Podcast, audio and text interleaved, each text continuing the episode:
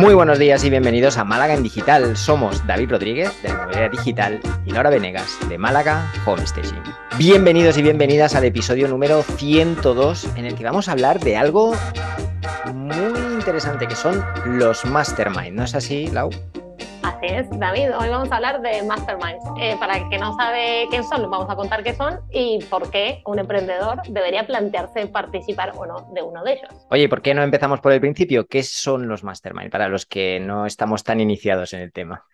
Exacto, eh, me parece una muy buena idea. Los masterminds son reuniones con, de grupos de distintas personas. Eh, lo ideal es que sean grupos pequeños, cuatro, cinco, seis 10 como una locura, eh, o bien que están dentro de un mismo sector, o bien de personas que tienen la misma jerarquía en distintos sectores, ¿no? Por ejemplo, a nivel de directores o emprendedores, pero dentro de distintos sectores, o bien personas que están dentro de un mismo rango de ingresos.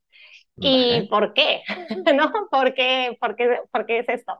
Porque la idea del mastermind es que se, junten estas cinco o seis personas a hablar sobre em, problemas o desafíos o innovación que quieran hacer juntos. Entonces tiene que ser gente que medianamente esté dentro del mismo nivel. es verdad que, mm, que, aquí se usa mucho esto, se puede aprender de cualquiera, ¿no? Sabemos que podemos aprender de cualquiera, de gente que sepa más que nosotros o que esté más avanzado que nosotros o menos avanzado también nos puede dar más información, pero el plan de un mastermind es que sean problemas que más o menos comunes a todo el grupo o situaciones comunes a todo el grupo y que lo, lo que se hace para crear es eh, juntar una bolsa de ideas. ¿no? Mastermind nace en las empresas americanas como distintos departamentos, ¿no? Pero sean los directores de los distintos departamentos trabajando para resolver un problema desde distintos ángulos y que no se creara ese problema de falta de conexión entre los distintos departamentos con el objetivo. Hoy en día eh, los emprendedores lo usan muchísimo como herramientas para potenciar su negocio. Entonces, si, por ejemplo, nosotros que estamos en el embate inmobiliario, nos podríamos juntar para charlar sobre los riesgos que vemos de nuestra empresa o cómo vemos el mercado futuro y qué riesgos estamos teniendo o qué problemas tenemos en un momento dado. ¿Queda un poco claro? O... Claro, yo, entiendo que al final eh, está bien esa teoría de que sí, de que todos podemos aprender de todos, que lo hemos hablado aquí veces, ¿no? De que puedes juntarte con gente que tiene menos experiencia o que está empezando ahora, con gente que tiene mucha más experiencia y que siempre se va a sacar, se van a sacar cosas, pero eso es como mucho más general, ¿no? Que no decimos que no sea válido, pero que es como mucho más general. Aquí, en cambio, yo creo que los masterminds, la ventaja que tienen es que te permite afrontar problemáticas muy concretas que afectan a un determinado segmento, que puede ser el que tú dices, ¿no? Directivos o gente de un mismo sector, para buscar soluciones en base a la experiencia que están viviendo desde, desde perspectivas diferentes, que puede ser o que atacan diferente, trabajan en diferentes partes de ese sector o que dentro de, ese, de, de una misma parte, pero lo hacen desde formas de trabajar diferentes. Entonces ahí es donde veo, el mastermind es mucho más específico, lo otro puede servir para hablar de problemáticas genéricas. Y, la, solución surge como de manera más natural de la otra manera, en cambio aquí está mucho más enfocada, cosa que, es diferente. Puedes estar en diferentes cosas, de hecho entiendo que una misma persona puede estar en diferentes masterminds también. Totalmente, totalmente. Em, y además el plan del mastermind es que tenga un objetivo, ¿no? Eh, que cada reunión tenga un objetivo y se hable solo de un tema. Eh, en cambio, la otra relación es más como mentor-mentorizado, que sí que puede ser direccional, pero no es tanto.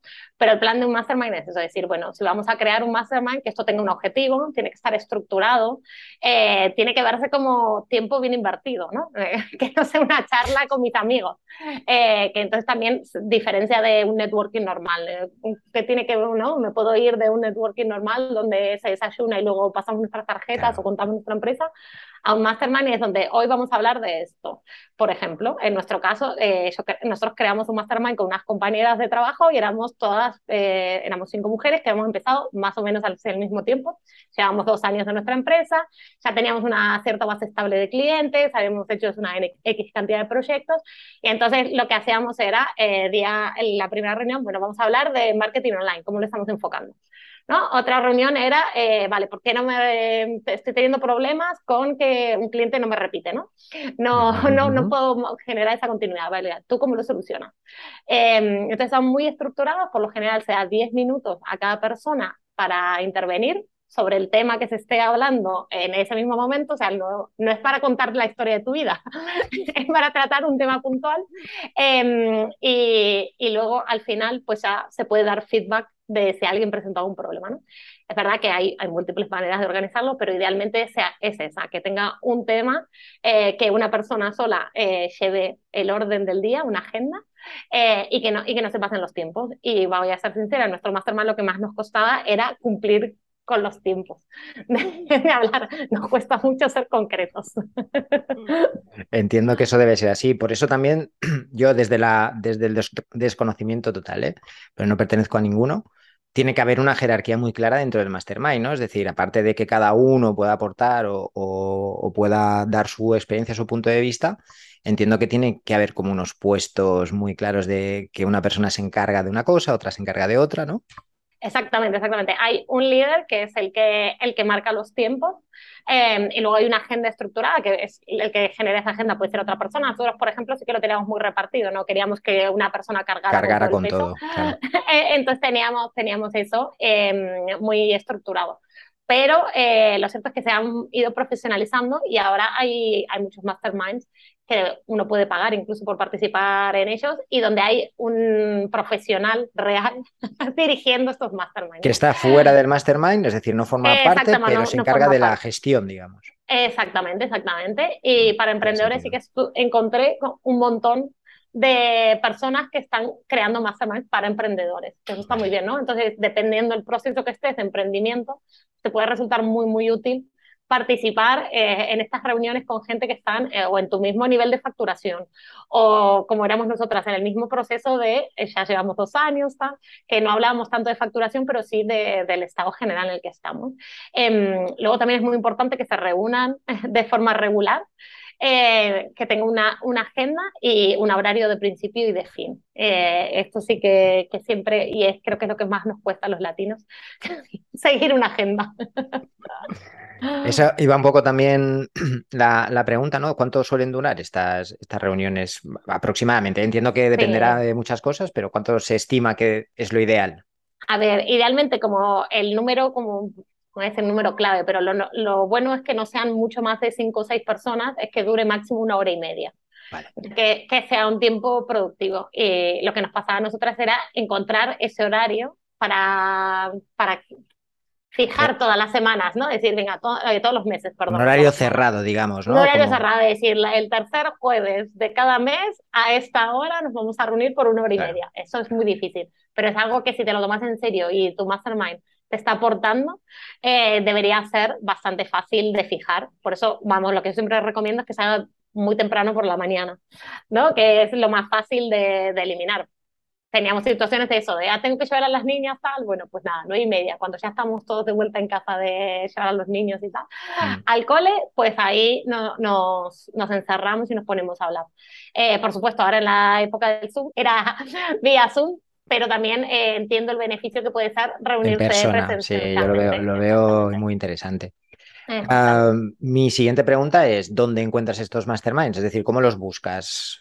Buscas en Google, donde aparece toda la información. Eh, luego sé que Jean Boluda, en su momento, cuando nosotros lo creamos, eh, Jean Boluda había sacado una aplicación eh, para, Master, para unirte a Mastermind. Yo no sé si eso prosperó o no, eh, pero me acuerdo que en esa época estaba con una versión beta y alguna de nuestras compañías la estaba probando y estaba contenta. Pero claro, esos eran mucho más genéricos, ¿no? Nosotros eh, también eso, hay que tener cuidado, que hay que unirse al mastermind correcto. Si realmente lo que queremos, por ejemplo, eh, es trabajar problemas de captación y de marketing y tal, pues nos tenemos que ir a un mastermind donde se hable de tecnología, ¿no? O de transformación digital, por ejemplo, lo podríamos decir. Entonces, hay muchos, muchos máster de mastermind, depende de lo que se esté buscando, depende del tipo de sector, etcétera, y esto se googlea. Directamente se meten en Google, buscan y si quieren presenciales, en las grandes ciudades hay muchos, no voy a decir que en todas las ciudades, pero en grandes ciudades hay muchos, y, y, y lo que vi, encontré un montón, era mucho para mujeres pero vamos, que sé que Sergio Fernández, dentro de su máster de emprendedores, tiene un grupo de mastermind. Eh, pero es que para gente que factura más de X millones. Entonces, bueno, pues ir buscando lo que, lo que sea más representativo. Mm. Em, y lo que quiero mm, también rescatar, que es muy importante, que lo bueno de los mastermind es que tienen una parte de planteo mis objetivos de este mes y al mes siguiente rindo cuentas. Vale. entonces, eso es creo que de lo que se puede sacar muchísimo más jugo.